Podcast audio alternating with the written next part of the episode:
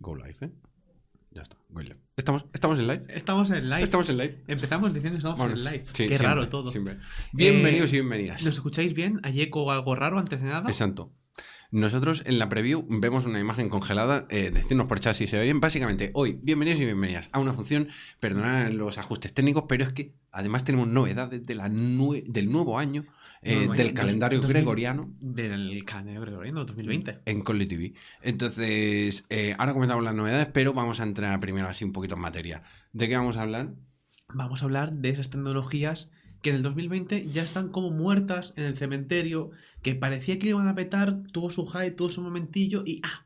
¿Qué ha pasado? Exacto, entonces aquí esto es amplísimamente sujeto a interpretación porque si no, no tendría sentido. Es decir, aquí vamos a intentar arriesgarnos un poquito. Vamos a hacer un parecía que sí de... Más que, oye, que esto está muerto y no se debe usar y está deprecado y no sé qué. No, porque eso, para eso ya miramos el GitHub, eh, lo que ponga en el README y ya está. Si está deprecated, está deprecated. ¿Te Entonces, imaginas que llega CoffeeScript y resurge Claro, ahora? claro, no estaba muerto, claro. estaba de parranda. estaba de parranda.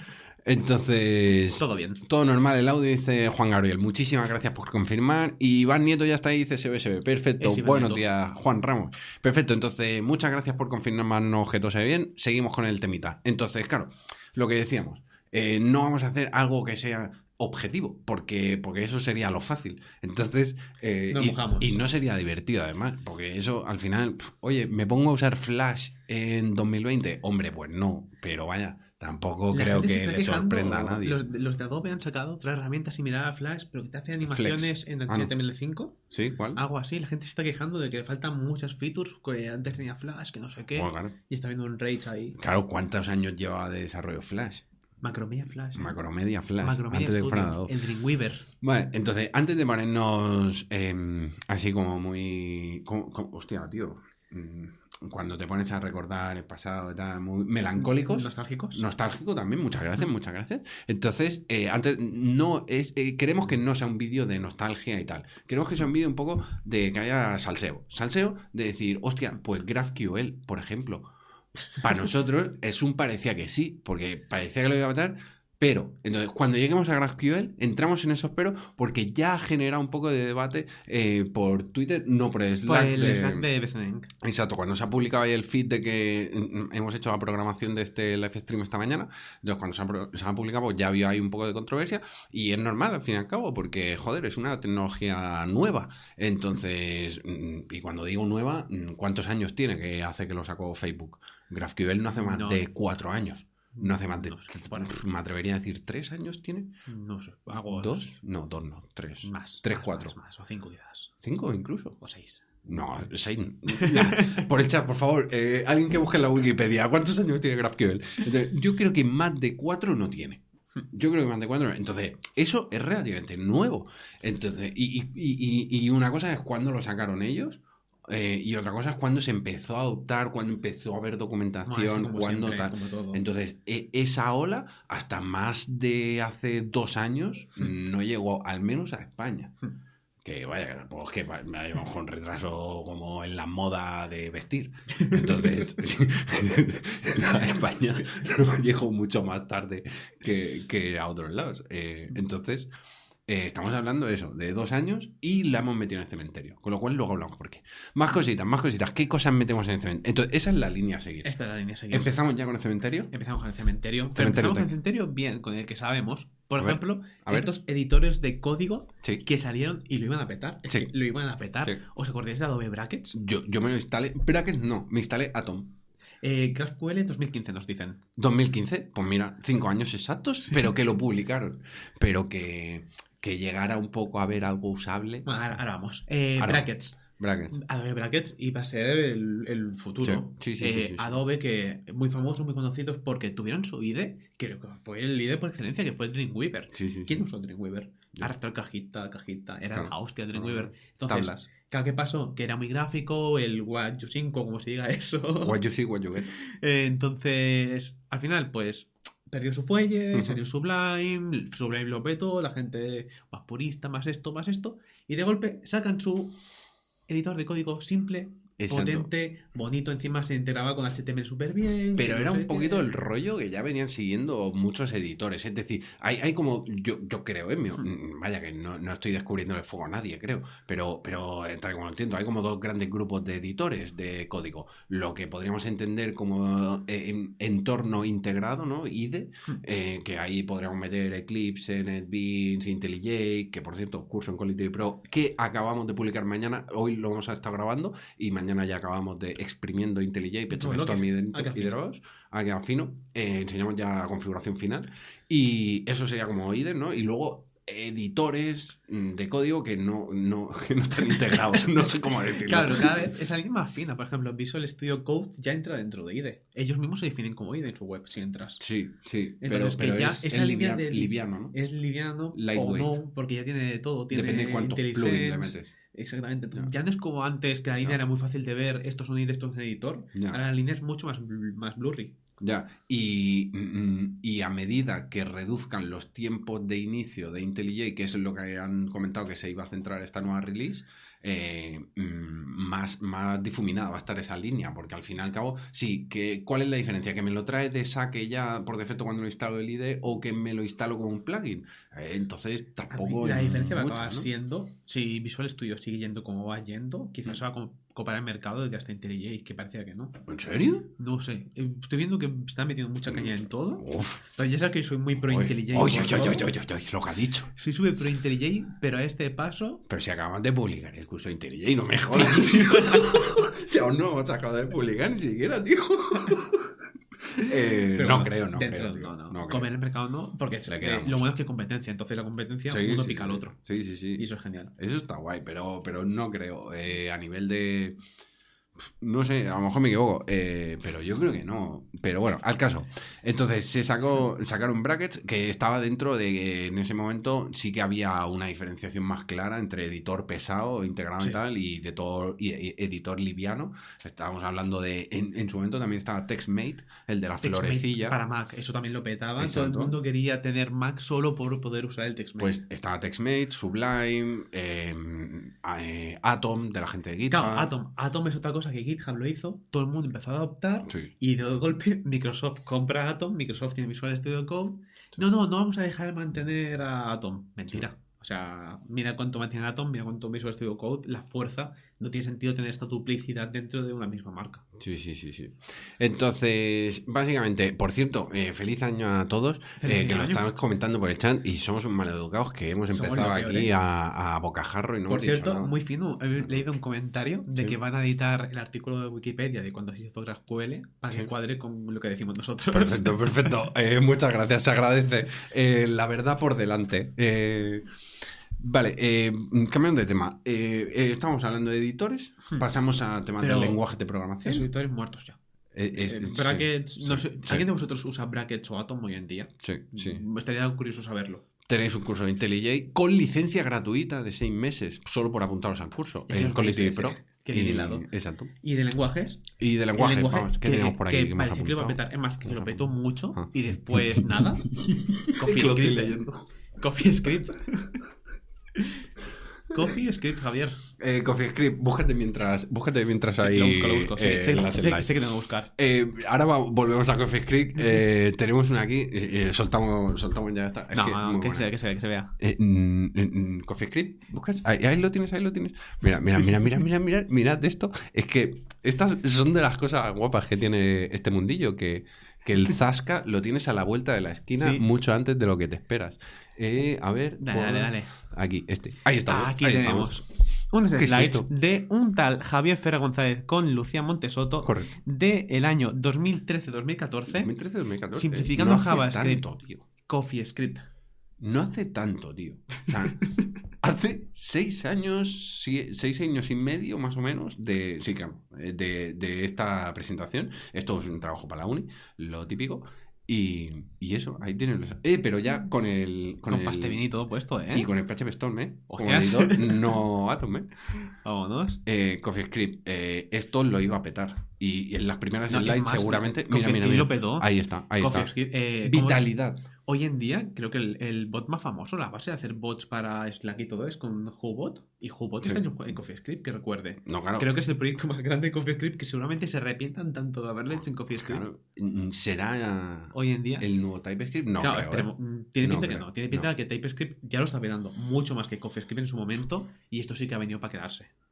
Tiene pinta. La gran diferencia para mí es que detrás de un TypeScript está alguien como Microsoft impulsándolo, que además la política que tiene de open source mm, es bastante una apuesta bastante decidida, es decir, ya no estamos hablando de, bueno, sí, pero a ver, a ver qué, a ver qué, que mucho prometer, pero luego seguro que dejan abandonar el proyecto. Hostia, llevan ya tiempo luchando por eso a nivel general, a nivel de open source. Entonces, que abandonen un proyecto así, No, viendo... la única alternativa es que ECMAScript por estándar así, para decir todo JavaScript, tirara más para TypeScript, pero lo veo complicado que Pero- acabe pasando. Pero al final, yo creo que JavaScript siempre seguirá siendo un lenguaje no tipado.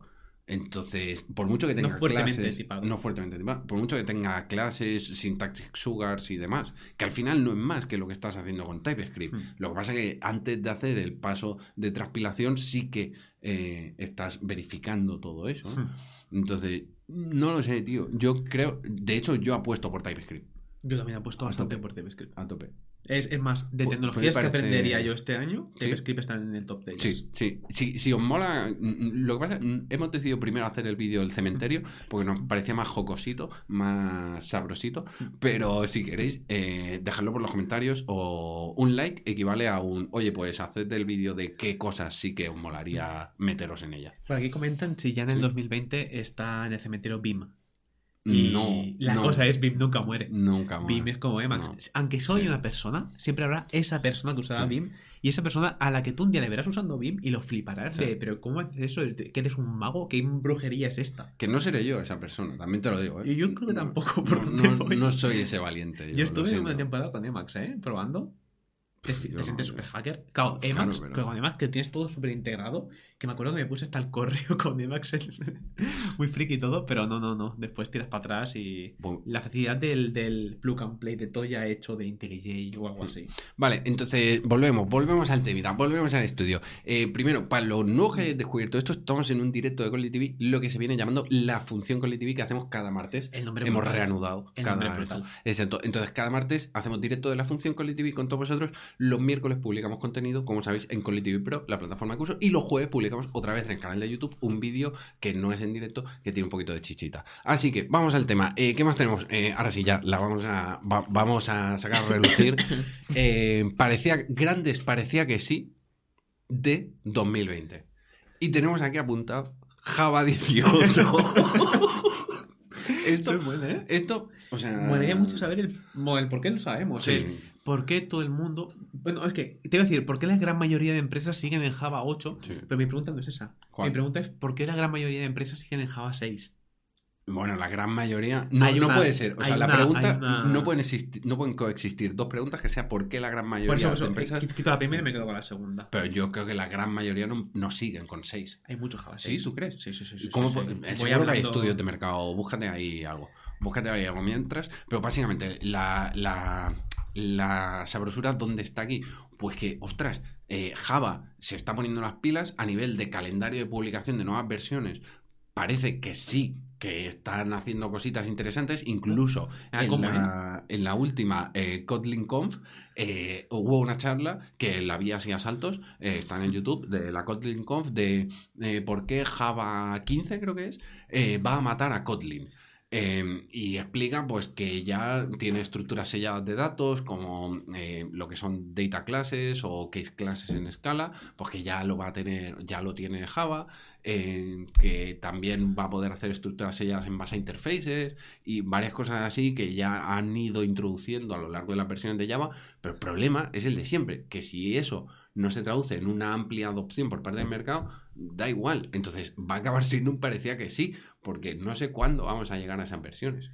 Exactamente. A Se ha unido Sergi al chat. Te pincho. Ha confirmado el Hubot. Ahí lo Y aquí tenemos. vemos versiones de Java. La 8 es la famosa. Eso es la- ¿Cuándo salió Java 8? Vamos a No buscar info. No lo sé. Java 8 release date. Ahí lo tenemos, ahí lo Y tenemos. Java 8 salió. Diri, diri, diri, si internet quiere. Diri, diri, diri, Eh, ¿Tenemos el bug de Google? en. no. No. No. Marzo 2014. ¿Marzo 2014? Marzo 2014. Bueno, pues desde CoffeeScript. Desde CoffeeScript. Pero la gente no sigue en CoffeeScript y la gente sí sigue en No, Java 8. CoffeeScript salió en 2009. Eh, la presentación que hemos visto Ah, era tu presentación. 2014, 2015, perdón. Qué buena presentación, ¿eh? Sí, sí. Ojalá hubiera vídeo. Volvemos al estudio. Perfecto, pues eso, un poquito de- parecía que sí aquí, eh, el guiño para Java. Y eh, seguimos, aquí tenemos una. Mira, se ha unido Sergi. Y Este, soy Sergi Sánchez Jorge. Feliz año, Jorge. eh, feliz año a todos. Esta Sí. os va a gustar. Tenemos aquí gran parecía que sí 2020 para. Eh, eh, También lo pareció en 2019 y lo pareció en 2018, Sí. ¿eh? Eh, es más, hecho- lo, lo llevo apareciendo Sí. desde los 90, diría yo. Nah, no. Yo, a mí personalmente este parecía que sí fue más un parecía que sí 2018, 2019 y definitivamente de 2020. De, estamos hablando de mónadas en producción. No hay monadas en producción. No, no hay el Monad State en producción en 2020. La ignorancia es muy atrevida, eh, pedimos disculpas, estamos de cachondeito y con lo cual pedimos, por favor, antes de nada, un poco de comprensión, que el diálogo, el tono de esto ya se está entendiendo cuál es, quiero pensar. Pero a lo que nos referimos es que, obviamente que van a haber mónadas en producción, pero ahora, que haya mónadas en producción, que extiendan de monad y extiendan de... Uh, uf, uf, Claro, tú vas a ver la pocas. monada maybe, pero porque es una opción que ya Claro, te lo da el lenguaje. claro. Pero tú no vas a ir a buscar porque es una monada, porque Claro. esto, por lo que me O sea, conlleva. que haya- es, que, es que esto lo hemos estado hablando y a lo mejor estoy haciendo mm, estoy dando por sentado parte de la conversación que estamos teniendo pero básicamente que, que cada vez haya más programación funcional eso es indiscutible a tope con eso eso, eso es un parecía que sí y va a ser siendo porque la que- inmutabilidad. Que, que la inmutabilidad se vuelva un estándar. sí entonces eh, al final programación funcional paraguas eh, cosas como inmutabilidad cosas como eh, funciones derivadas de funciones para tratamiento de colecciones o vectores o arrays eh, derivadas de la inmutabilidad como map, filter, operaciones así, pues a tope con eso también y, y al fin y al cabo un poco todo ese tipo de cosillas. Entonces, pero ahora, paradigmas puramente funcionales en producción, pues hostia. eh, Está complicado. Está complicado. Está complicado. Básicamente porque, por lo menos hoy en día, la barrera de entrada sigue siendo muy alta. Entonces, cuesta mucho más fichar a alguien que entienda de todo esto. Y, y, y, Yo lo veo mucho más complicado. Pero, pero date cuenta, Hmm. nos hacemos trampas a nosotros mismos cuando decimos que la barrera de entrada está demasiado alta. ¿Por qué? Porque la barrera de entrada al final, y estás de acuerdo conmigo, lo sé, em, que al final es, ostras, pero ¿cuántos conceptos has tenido que asimilar de orientación a objetos? Exactamente, pero el contexto de cualquier programador de hoy en día Eh, que ya tenga un conocimiento de, a día, de hoy en día, Estamos de acuerdo. le pones el otro y es Estamos de pum, acuerdo. pum. Estamos de acuerdo. Claro, en- sí, que, sí que creo que entrando desde no sé programar, dos personas no saben programar, una tira por el funcional, otra tira sin el Exacto. funcional, solamente les cueste lo mismo, un poquito más, un poquito menos, o más fácil la Molaría. No, te- nunca he visto a nadie Claro. por estas ramas, no Claro. sé comparar. pero, Pero creo que es muy diferente. No lo sé, pero molaría hacer ese experimento eh, con una muestra suficientemente representativa. Eh, entonces, eh, más cositas, más cositas. Otro parecía que sí. Ojo, ojo con este, ¿eh? Ojo con este niño. Venga, venga. Eh, base de datos en grafo. También, tema peliagudo, ¿eh? Ojo, estamos hablando de temas peliagudos aquí. Bases de datos en gráfico, en grafos. Gráfico. Eh, en gráficos. Esto, eh, primero, cabe destacar. eh, ¿Lo puedo pasar por el chat? ¿No? Sí, sí, sí. Voy a pasar por el chat aquí una charla que ha apuntado. Ahí estamos, ahí, ahí lo tenéis, ahí lo tenéis. Una charla la más de interesante. Ahí la tenéis por el chat del live stream. Es una charla de la Comic Con de Javier. eh, lo conocimos y encima es que es un tío que es de Ole. Javier Ramírez. Entonces, eh, básicamente habla de bases de datos en grafo. Y yo me había desenganchado del tema de bases de datos en grafo cuando lo estuve estudiando en su momento y estuve haciendo ¿Tú de concepto. a Suiza o algo así Sí, para ver una... a Suecia. Sí, sí, sí. sí. Suecia. Sí, sí, sí.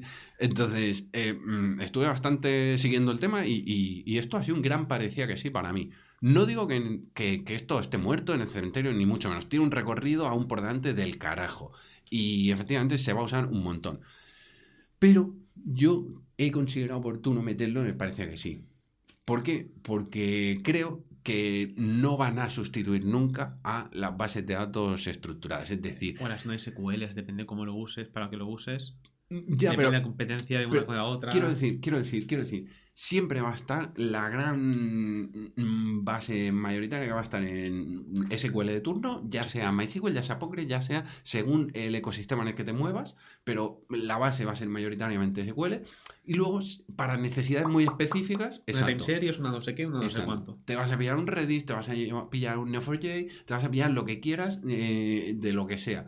Pero dudo enormemente que la promesa de las bases, igual que la programación funcional, Hmm. dudo enormemente que la programación funcional sustituya como paradigma de facto a orientación a Es objetos. complicado. Dudo que. Pero cabe decir Sí. que en el chat tenemos a un fan de la teoría de categorías, ha hecho un comentario, así me que dices? ¿Quién? Martín Agañaraz.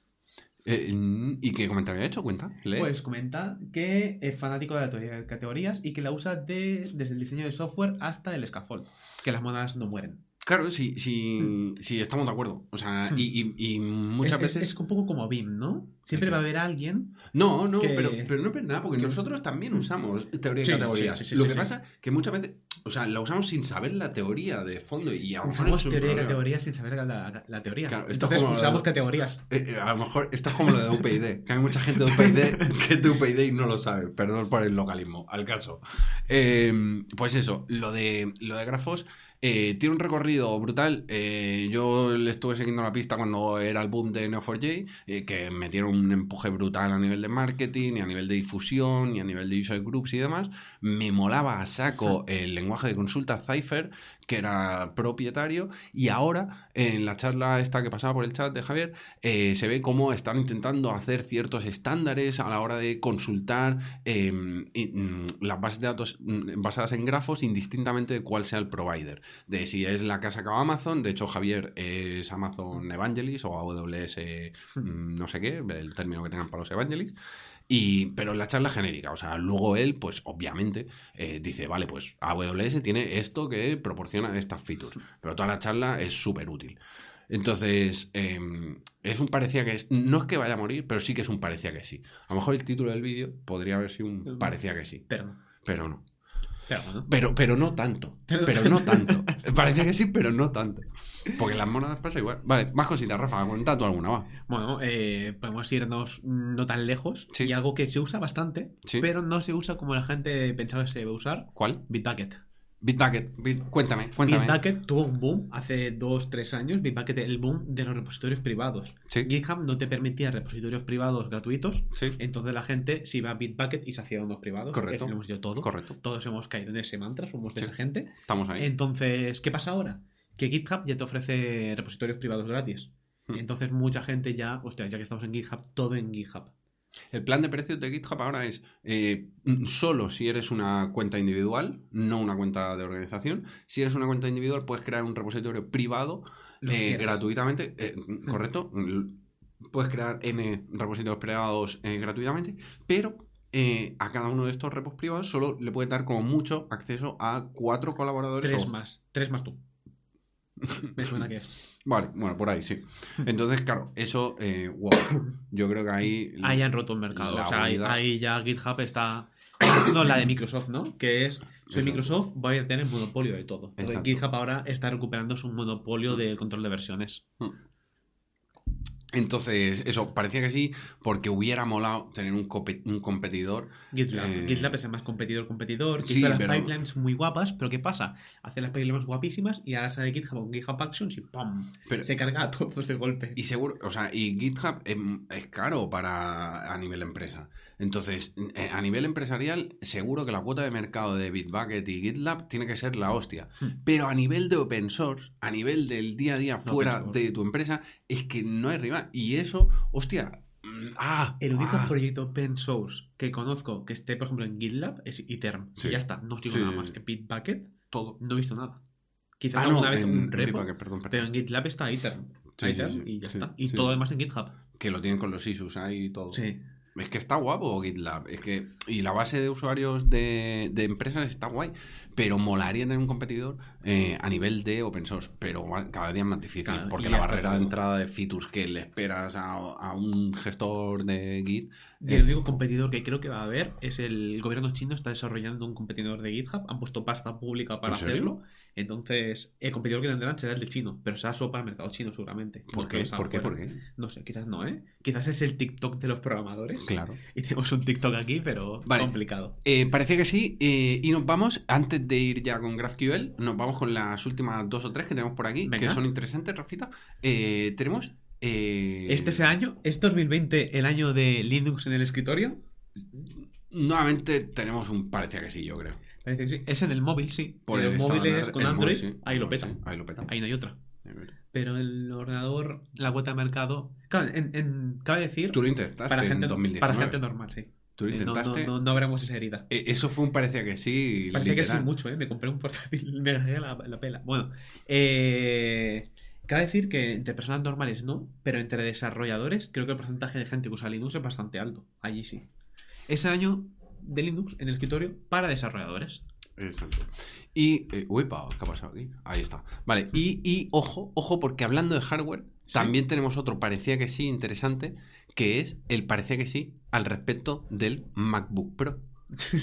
que eh, parece que sí, siempre que no, no, es que van a sacar un nuevo MacBook Pro, que este sí que lo van a actualizar a nivel de hardware y este sí que va a tener un precio competitivo. Y al final ni una cosa ni la otra. Entonces, la mayor feature que están vendiendo es la vuelta al tipo de teclado anterior, ¿no? Sí, y que... No, muy- la vuelta de al- la tecla ESC, perdón. De la tecla ESC y del agujerito entre las flechas. Exacto. Pero un el teclado ese a mí me encantaba, así que lo veo finísimo. Sí, sí, sí, está de puta madre, Pero que sea la mejor feature que tienes para... Bueno, que esto es lo típico, esto es rajar por rajar. Raja por rajar. Pero, pero molaría, tío, un hardware decente. Bueno, lo que dicen que van a ponerle un procesador suyo, un RM suyo. Sí. Dice que va a estar eventualmente. Entonces parece ¿Será, que sí, de será verdad. 2020 el año de la RM en el escritorio? Uf. Por ahora, si tuviéramos que apostar por algo, a nivel de escritorio, si no lo vas a mover... eh, si no lo vas a mover, ¿eh? A nivel de Ah, si no escritorio. lo vas a mover. Sí, sí, sí. Lo vas a tener en la oficina o en casa y no, no te hace falta movilidad. Entonces, ahí, ¿por qué apostaríamos? A lo mejor un tipo de hardware y un tipo de sistema operativo diferente. Yo me quedo con el mismo. ¿Te quedas con el mismo? Yo me quedo con el mismo. ¿Con Linux? ¿Te quedas con Linux en el escritorio. Vale, va. Seguimos. Eh, eh, drones. Parece que sí de los drones. Parece que sí los drones, pero han bajado. Fue Han como bajado. las tablets en su momento, como los mini PCs. Yo, yo, yo flipé. O sea, yo pasé de eh, ver los vídeos estos que salía el dron, que te hacía el seguimiento y tal, y va el notas ahí esquiando y el dron por detrás y lo iba siguiendo. Entonces no, llevaba la GoPro y el plano molaba. Y fliparlo con ese vídeo y el boom de los drones a mm, verlos en un par de conferencias de seguridad e historias así con drones. Luego, no escuchar absolutamente nada. Y luego que un colega me saliera un día con uno de esos drones que te seguía y tal. Y, y fliparlo. Decir, bueno, pero si ya está aquí, bien, ¿verdad? Ha pasado sin pena ni gloria. Sí. Entonces, Pero definitivamente. se está usando mucho para cosas agropecuarias y todo esto. Le está Claro, dando mucho, mucho uso profesional, no tanto recreativo, pero profesionalmente lo está petando. A nivel recreativo. mm, A nivel recreativo, lo que lo petó en su momento, eh, desde Facebook, era el Hip Hop Virtual Machine, el rival de BHP, Hombre, a nivel recreativo no. a nivel profesional. A nivel profesional. Hicieron, hicieron por fin competencia en un lenguaje como PHP que estaba súper paradillo y gracias a eso se puso las pilas. Y a PHP de performance es la hostia, se patea mucho el lenguaje de scripting que de los que hay ahora. Pillaron muchas ideas de la Hip Hop Virtual Machine de optimizaciones para integrarlas en PHP 7 y gracias en verdad a ese parecía que sí, todo hay que decirlo. Tía, qué, qué humor O sea- más negro, Sergio. ¿Qué ha dicho? que preguntemos a Trump si los drones han dejado de estar de moda. ¡Hola! ¡Hola!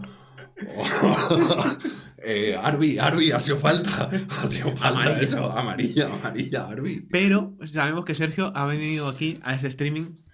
Sergio trabaja en New Relic y usa GraphQL. Correcto, correcto. Entonces ha venido este streaming para ver la parte de GraphQL. Entonces, Hablemos de GraphQL. Hablemos, ¿Por qué lo hemos metido en esta lista de parecías que sí? O sea, de parecía que sí. parece que sí, pero. En plural, parecían Parecen que sí. o parecías.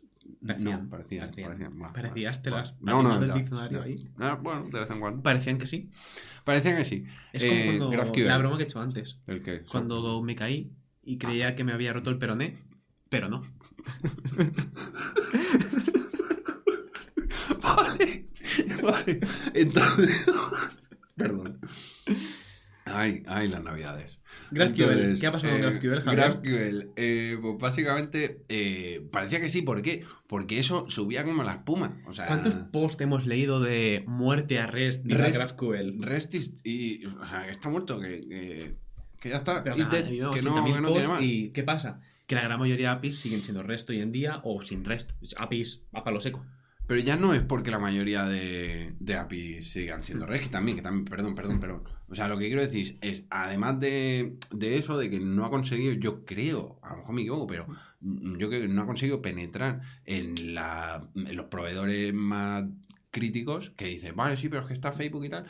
Creo que es que a nivel de paradigma, personalmente, para APIs, donde eh, es que hay, hay, podríamos distinguir dos tipologías de APIs. Hmm. APIs de consumo pensadas para consumo privado Hmm. y APIs pensadas para consumo público.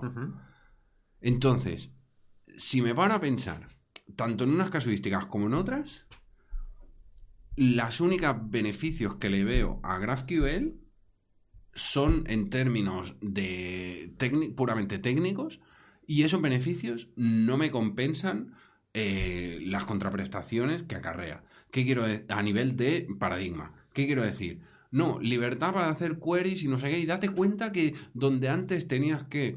eh, donde antes tenías que hacer. Que, que ahí. Es que. Y la mayoría de premisas, cuando se hacen comparaciones entre GraphQL y REST, la mayoría de premisas que se establecen de forma implícita eh, son las que derivan a una conclusión errónea. ¿Qué quiero decir? No, es que date cuenta que yo ahora hago una query de, Gra- de GraphQL y le digo, dame los empleados que tengan un sueldo entre 10 y 50 y a ti también dame las categorías de los empleados y de la categoría solo dame el eh, título de la categoría y Hmm. las opiniones que hayan dejado y no sé qué. Entonces monto la query y ya me da ese recurso con esos datos embedidos ahí. Eso en REST me implica eh, el problema de n más 1 a queries. Pero es la misma. Es exactamente el mismo problema, solo que subido de una capa antes a capas más adentro. Y, y te digo más, y te digo más. Lo podremos solucionar con, con, con REST o, o con, o con APIs HTTP tradicionales.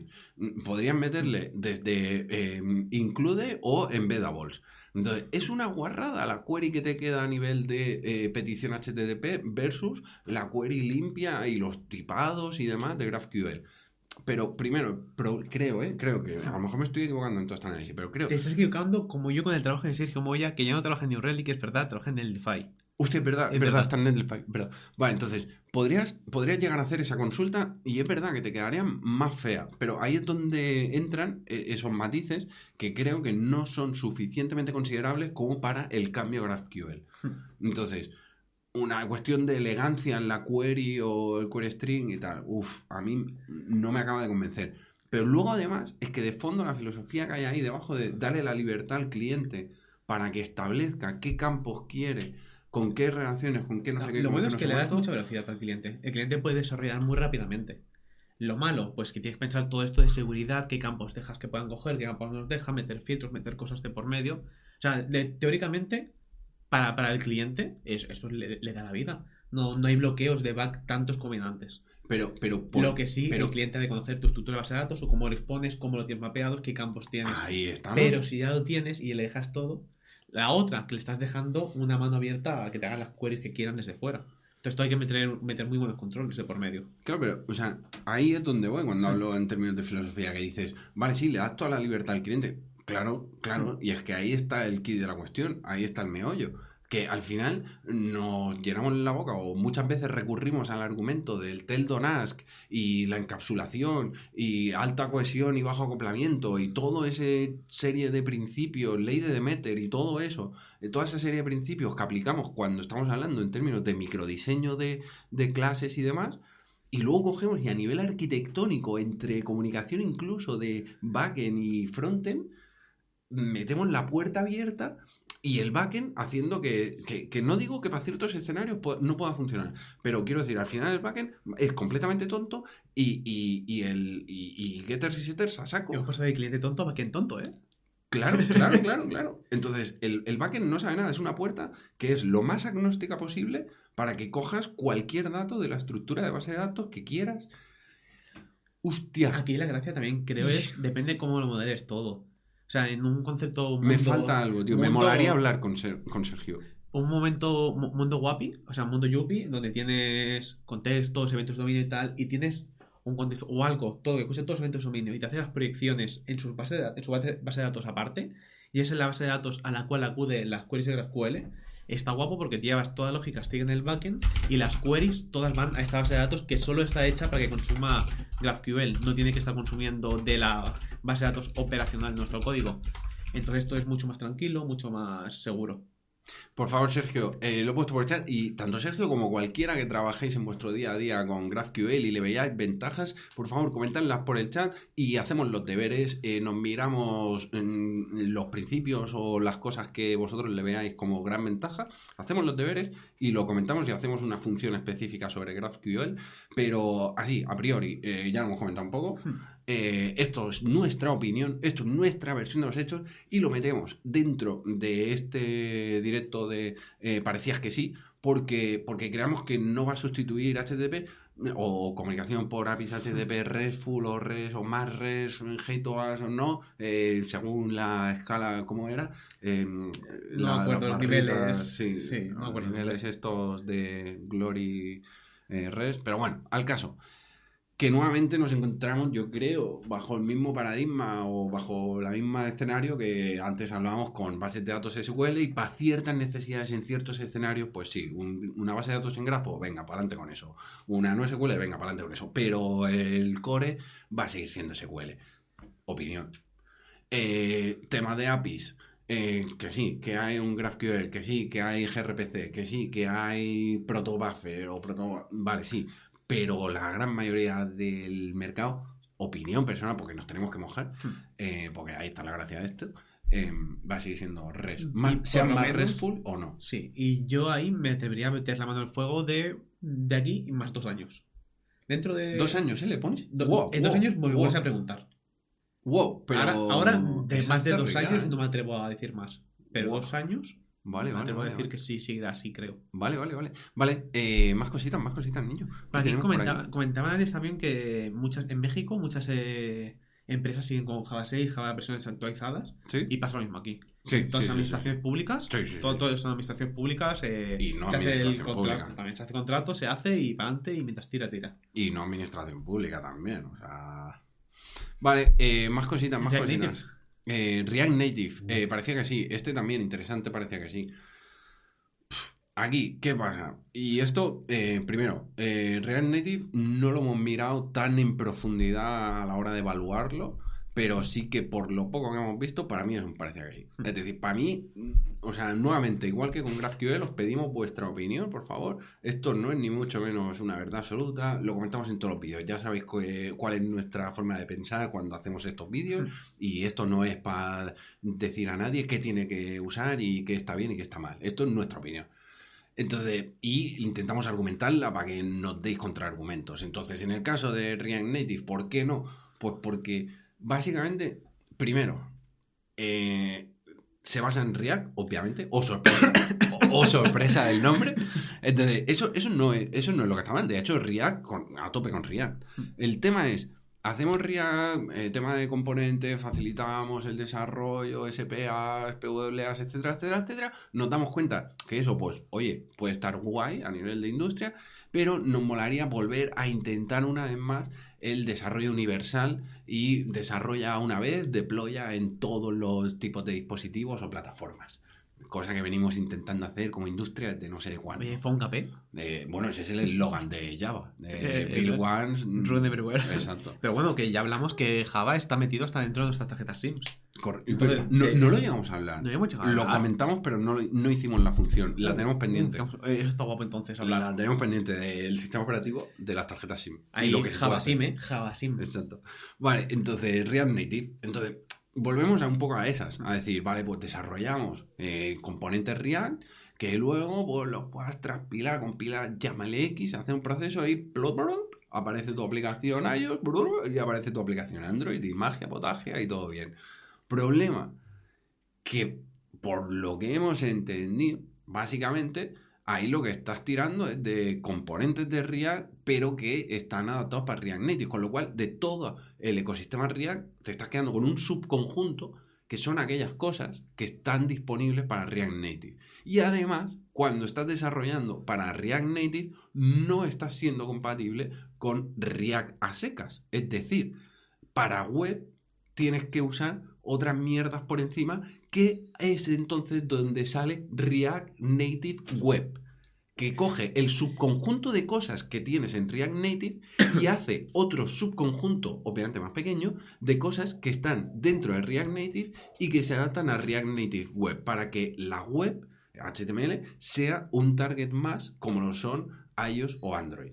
Y entonces, al final dices, hostia, tío, Eh, la vuelta que acabamos de dar. la vuelta que acabo de dar, porque al final los sistemas de navegación, por ejemplo, no son los mismos. Es decir, eh, te metes en un Android y tienes una pila de activities y tal, y en la web tienes unos enlaces, un atrás, un adelante, que no funciona igual que el ciclo de vida de una aplicación. Entonces, ¿qué pasa? Que eso tiene implicaciones a la hora de desarrollar y mm, pues una mala abstracción puede ser peor que duplicar el código eh, en muchas ocasiones. No, no lo sé, pero básicamente, viendo el coste de desarrollo y viendo que no es tan bonito como parece desde fuera, es decir, no es hazlo una vez libremente y utilizando lo que quieras y deployarlo donde quieras. No, no, no, no. Para eso, lo que tiene buena pinta son las PWAs. Vale, Para eso sí que tiene buena pinta a eso. tope. Pero entonces volvemos a la guerra de nativo sí, Sí. nativo no. Y por aquí, por el chat, nos han dado otro de parecía que sí, pero no. ¿Sí? ¿Cuál? Vagrant. Hostia, parece que Vagrant sí, App. ¿eh? Pero cabe decir que Vagrant, por mucho que en cultura así está parezca que ya está medio muerto y que Docker se ha comido el mercado, eh, vi un tuit de- del creador de HashiCorp, de uno de los founders, que decía que Vagrant cada vez se descarga más. Joseba, un más uno para ti. Eh, mm, Vagrant, eh, Pero Vagrant se va descargando más cada vez. Datos oficiales de HashiCorp. ya, pero Entonces, yo creo que se carga más, hay más documentación más tal, pero las startupillas, lo que al final marcan la tendencia un poco, están tirando más por Docker para esta- este tipo de cosas. Tiene más sentido. Gastan menos recursos. No lo sé, ¿eh? o sea, nuevamente, o sea, habrá escenarios, nosotros venimos de donde venimos y tenemos el bagaje que tenemos que es muy limitado y, y que es el que es, sin más ni menos. Entonces, Vaya barbita que dices de fotografía también a Carla troleando. Eh, Flutter, Flutter lo peta. El que, el que, es que, La- es que lo han leído así rápido, sin has dicho, mira, troleando, pero no me he enterado. Que- Vaya arba canallita que se vea, dejarlo rápido. Qué grande. Eh, ¿Es Carla? No, no, no, no. no. Ah, vale, vale, vale. Eh, Entonces no conozco. Flutter, Flutter fino.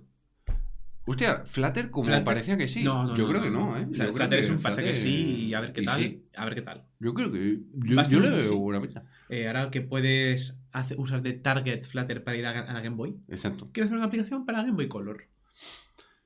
Pero finísimo. Yo creo Pero- Flutter, démonos un tiempo para que cabe en el cementerio o no. Vale, pero, pero si tengo que apostar a día de hoy por uno de los caminos, al final, eh, grandes mm, eh, Google está apostando a, a- a ver por dónde le sale la jugada, porque no está apostando a caballo ganador, ni mucho menos. Es decir, no está apostando por desarrollo nativo con, ¿cómo se llamaba aquello? Que era magenta o no sé qué historias. Eh, fucsia. Fucsia. Fucsia. Eh, Casi, pero casi. ca- casi, casi, pero no. Eh, pues con Fuchsia o con Flutter no está apostando todo al rojo, porque por otro lado está incentivando un montonazo el desarrollo de PWA y está eh, metiéndole novedades al ecosistema continuamente. Entonces, mm, ellos mismos no lo tienen claro por dónde va a salir la tostada y yo personalmente, nuevamente hablando del grueso del mercado o de la industria, creo que si tuviera que apostar por algo, pues no apostaría personalmente ni por el desarrollo nativo en Kotlin para Android, ni por tal para el grueso de la industria, sino Eh, que PWA. Javi, siento interrumpirte, pero acaba de pasar una cosa. Cuéntame. La cosa más esperada de todos los directos de Codri ¿Qué ha es que ha pasado? entrado Mika. Ha entrado Mika, sí, Ha entrado señor. Mika. Un saludo, Mika. Mika ya es el meme del canal de Codri. Un saludo, Mika. Un saludo. Eh, perfecto. Eh, pues... Eh, Laravel, preguntan por aquí. Eh, Laravel yo creo que lo está petando y para nada se queda en el cementerio, sino que va creciendo y creciendo. qué qué. Sobre todo en Sudamérica hay mucho, mucho Laravel. Norteamérica obviamente también porque son de allí. Lo que sí que en Europa cada vez hay menos Laravel, creo. Creo. No estoy seguro. Creo. En Europa pega más fuerte Symfony. Sí, pero también, también cabe decir que Laravel. Symfony es francés, entonces la comunidad más cercana... Eso es curioso, eh, tío. Sí. Proyectos que supuestamente son de Internet, eh, internacionales, eh, que, que en verdad tienen grandísima afectación de dónde son los fundadores o tal. Para triunfar, sobre todo. Sí, tío. El hecho de Symfony, por ejemplo, Symfony es uno de los proyectos que está dentro de un programa de la Unión Europea de, de buscar bugs. Sí. Entonces, si encuentras un bug en Symfony, lo reportas en la Unión Europea y en, la Unión Europea te pagan cuánta pasta. ¿Ah, sí? Sí. Eh, eh, Bug Bounty de, De, Symphony. de Unión Europea. Hostia. Eh, está, sí, está, sí, está Filecilla también y hay otros, otros más. Hostia, hay mucha actividad por el chat, lo estáis comentando mucho. Eh, tema de Flutter, de que efectivamente Pablo León comenta que se está moviendo mucha evangelización en los últimos eventos, charlas de Flutter por doquier. Eh, luego comenta Gonzalo Serrano algo súper interesante, que Fuchsia es el sistema operativo, que eh, usa GraphLib, que por debajo usa Flutter. O sea, Eh, usa la misma librería Flutter y Fuchsia por debajo. Ah, vale, que los dos sí. comparten el core. Sí. Vale, no lo sabía, desconocía. Gracias, Gonzalo. Buen aporte, como, como no podía ser de otra forma. Vamos, Iván Nieto ahí. Y eh, comenta. eh, Ah, que Laravel recomienda usar Vagrant como entorno de desarrollo, por defecto. Hostia, ¿en Ah, serio? Pues quizás eso ayuda tanto que Vagrant vaya creciendo. sí, porque sí, Laravel crece mucho. Claro, me suena que los de Laravel habían hecho una ¿Y herramienta PHP? Homestan o no sé qué. Eh, Homestead. Para, para Homestead, entorno Homestead, local que tira Vagrant Sí, es verdad, es verdad. Pero ya, ¿y aún tiran de Homestead? Homestead, no sé cómo se pronuncia. Home, home, homestead. Los, los españoles tenemos un problema con las palabras que empiezan por ese. Pero siempre le metemos la E delante. Oh, la muerte de Ruby on Rails. La muerte de Ruby Rails, ¿se Eso. puede hablar de eso Ha ya? bajado mucho, ¿eh? ¿Sí? Ha bajado mucho. Ruby on Rails no era lo que era. No sé, vi un tuit hace poco de alguien que hablaba de la charla que dio DHH en el 2005 sobre Ruby on Rails. Sí. Que montó en cuarto de hora, montó un blog y la gente se quedó. ¿Qué acaba de pasar? sí. ¿Qué es esto? ¿Por qué ha En pachado? cuarto de hora ha hecho un blog con tres comandos de consola y cinco líneas de código. Y ahí tuvo el boom. Y desde entonces ha ido.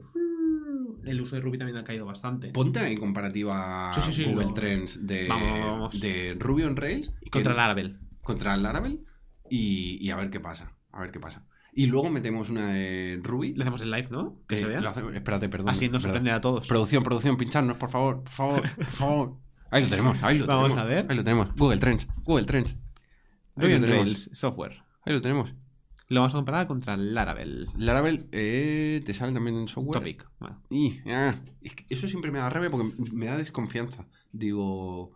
mm, Vamos a ver del 2004 presente y en todo el mundo. a ver. Aquí se ve el. Ruby on Rails. ¡Uy! ¿Qué ha pasado aquí? Uh. En la capturadora. Ahí ha vuelto. Ahí lo tenemos. Ruby on Rails bajando a más no poder y Laravel subiendo, subiendo. Hostia, chaval. Y, y cambia, en vez de. O añade dos más que sean Ruby y. Y. Y PHP. Vale, Programming Language. Quito, quito los frameworks. ¿Sí? Ah, es que molará ver. Ah. Bueno, como Después, después lo meto.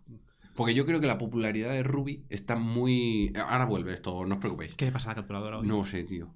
Eh, Yo creo que la popularidad de Ruby sí que se correlaciona muchísimo con la de Ruby on Rails, Hmm. pero no creo que le pase tanto a PHP y Laravel. No. Creo y encima que... PHP destaca caída, pero PHP siempre ha sido mucho más famoso que Ruby. Sí, sí, sí, sí. Vale, ¿y si pones solo el último año? Vamos a poner. Claro, pero ojo a la, ojo a la caída, ¿eh? De PHP, tío. PHP va broma, caída ¿eh, tío? libre, caída libre. Poca broma. Hostia, tío, ¿qué le pasa? Ahora, ahora se recupera, no suframos. Ahí está. Bueno. No sé, eh, lo que sí que creo seguro es que no es merecida esta caída. Es decir, creo que están haciendo las cosas muy bien en el Sí, ecosistema. pero también hay más competencia. JavaScript está pagando muy duro. Sí. JavaScript no puede competir. Kotlin ha salido también hace poco. También está ganando mucha tendencia gracias a Android. Sí, pero se están haciendo las cosas. Yo no tenía tantas esperanzas de que se hicieran las cosas tan bien a nivel tanto de optimización de rendimiento, como de features nuevas, como de la línea a nivel de el, a nivel de filosofía del lenguaje, de me refiero a nivel de meter typed properties y mm, tipado por todos lados de PHP. Mm, Yo personalmente, mm, por, por desconocimiento de, de por dónde iban a ir las cosas y la gente que lo lleva, Hmm. no pensaba que iban a tirar tanto por ahí. Me está sorprendiendo mucho desde hace ya algunos años para bien y, y me sabe mal. eh, me sabe mal porque. ah, Ya. Eh, aquí comentan que Laravel era un. Parecía que sí, pero no. Yo creo que no era, no era eso, porque está claro que lo está petando. ¿eh? Quizás era un. Parecía que iba a escalar, pero no. Parece que No va a escala. escalar. Ahí quizás sí, depende cómo Y configures. más que concretamente que el Laravel, en este caso estamos hablando de... Eh, de, eh, de lo cuenta. Estamos hablando Es eso, de... Parece que iba a escalar, pero no. ¿Qué más teníamos por aquí, Rafita? Aquí ¿Qué más comentan esto que GitHub está hecho en Ruby, que es de los famosos hecho en Ruby. Sí, sí, hay muchas cosas. Y... Cabe decir que tenemos una entrevista, siempre lo decimos, Hola. que hicimos hace un año, más de un año ya, a Jimenete. Vamos a decir lo que pasa. Lo que nos pasa es que en la entrevista esa, el, el 80% de la entrevista eh, la hicimos escuchándole a él, la hicimos por Hangouts, entonces la hicimos escuchándole a él por los altavoces para poderlo escuchar nosotros, pero no sabíamos que también se estaba grabando directamente por la entrada del audio del portátil, con lo cual su voz en la entrevista se escucha dos veces con un eco del carajo, una por la línea de entrada del portátil que se está grabando sin nosotros saberlo y otra por el- nuestros micros que se mete del altavoz. Entonces es, es horroroso y estamos pendientes de darle, lo probamos en cinco minutos, vimos que tenía tela de tratar el audio porque está todo en una pista solo y, y dijimos, bueno, luego, y, y tenemos que pedir mil disculpas tanto a vosotros como a Alberto porque Claro, la hicimos. Que trabaja en GitHub, tiempo. se ocurrió mucho Sí. la entrevista, Sí. hablamos de cómo deployaban ahí y tal, estuvo curiosa. Sí. Dice Cristóbal, dice, dicen las malas lenguas que PHP es un malware. Claro, tuvo muy mala imagen porque ha habido proyectos eh, WordPress que han dado mucha, mucha fama a PHP, por un lado buena, porque muchos proyectos la han utilizado, y por otro lado, por su código estaba hecho de época de PHP 5.2, sin namespaces, todo funciones raras, entonces cogió mala fama por ahí. Entonces, no tiene nada que ver, creo yo, el PHP clásico con el PHP moderno. No, no, son, dos cosas. Y hay cosas del ecosistema de PHP que cuando te cambian de ecosistema a un ecosistema JVM, sea con Kotlin, con Gradle y lo que quieras, que echas de menos a saco. Como por Composer, ejemplo, Composer. Composer, lo echas muchísimo de menos. Estamos hablando, y, y ya no solo Compose como herramienta de gestor de dependencias, obviamente, mm, en verdad a lo que, eh, lo que estamos pensando en nuestra cabeza es a nivel del ecosistema, de, de la salud de la que goza, el ecosistema a nivel de librerías y respeto a semantic versioning que hay, eso te vas al ecosistema JVM y no te encuentras. Y te cambias un, un- un cambio de versión minor que en verdad te cambian el nombre del package porque la versión está incluida en el nombre del package y tienes que cambiar eso y lo tienes que cambiar a mano y, y porque no, y además no respetan las APIs públicas de esa librería. Entonces, esas cosas a día de hoy en PHP y desde hace tiempo es muy difícil que te las encuentres. Entonces, hay muchas cosas del ecosistema PHP que sin duda eh, me encantaría gozar de ellas en otros ecosistemas, simplemente. Entonces, eh, fa, eh, no sé, más cosas, más cosas, teníamos más cosas. Ah, eh, Mm, decía más la gen- gente por aquí que metieras en la comparativa de Google Trends, eh, decía Sergio, eh, mete Go, y por ahí decían eh, Node y Go se están comiendo el terreno de PHP, decía Horacio. Sí. Pues sí, totalmente, sí, totalmente. Go por rendimiento, pero que, nuevamente, hostia, la capacidad de, a lo mejor, es que no lo sé, tío. Es que, Claro, p- por rendimiento, el, el lenguaje creo que hay un punto que ya no, te, no es el cuello de botella.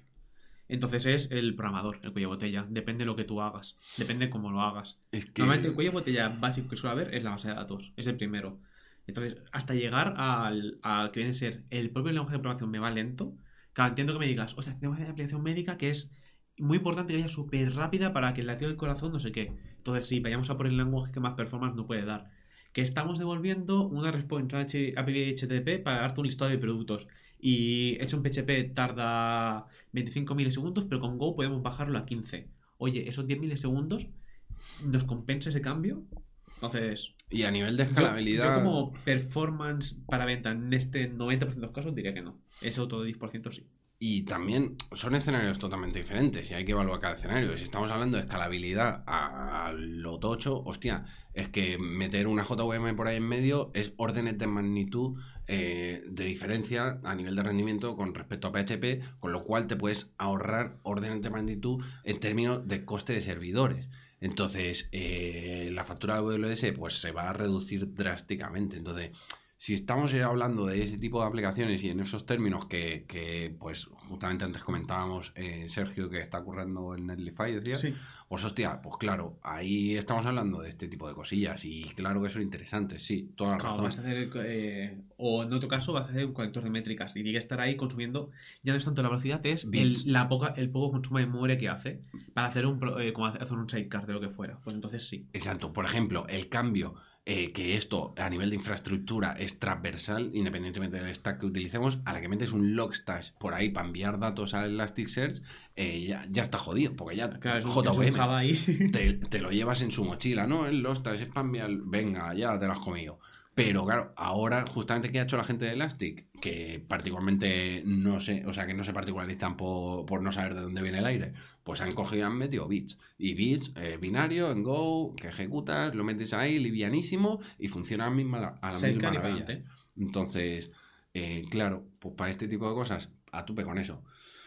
Pero bueno, vale, seguimos. Eh, ¿Qué más tenemos? Ah, Team City, Team City. Team City sí que pareció que sí. Parecía que sí.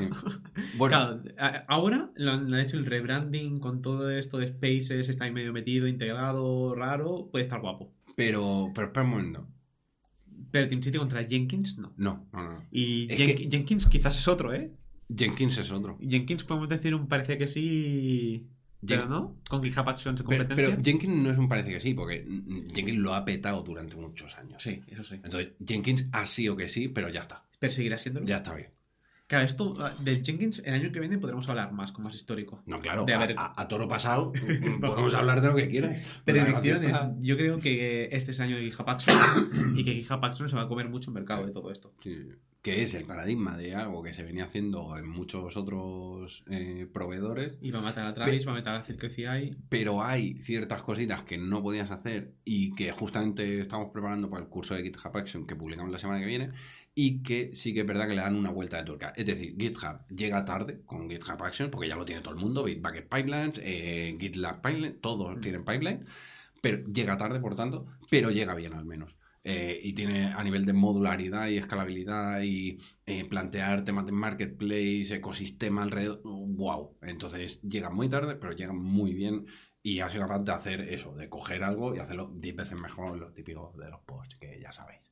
Entonces eh, va a dar, sí, va a ser el año y Jenkins pues ha sido, pero ya está. Ya está. Que nuevamente, eh, o sea, habrá casos en los que no, Jenkins X y le metes Claro, ahí con todo Kubernetes si estás con no GitHub. qué. Claro, esto asumiendo que estás con GitHub y esto. No sé si el Action está también para GitHub Enterprise, para las empresas que son self-hosted, pero si no estás con GitHub, eh, Jenkins sigue siendo Sí, tu sí. ir por referencia. Y Team City, yo creo que tampoco es un parecía que sí, por lo contrario que Jenkins. Porque Jenkins no es un parecía que sí porque fue que sí, o, Ya. ha- o está siendo que sí. Pero Team City no es un parecía que sí porque nunca lo ha parecido. Nunca O sea, Team City, tío, lo siento mucho. Porque encima mm, mm, lo estuvimos usando. Pero, pero, mm, pero hostia, eh, claro, es que, no sé, está muy lejos, tío.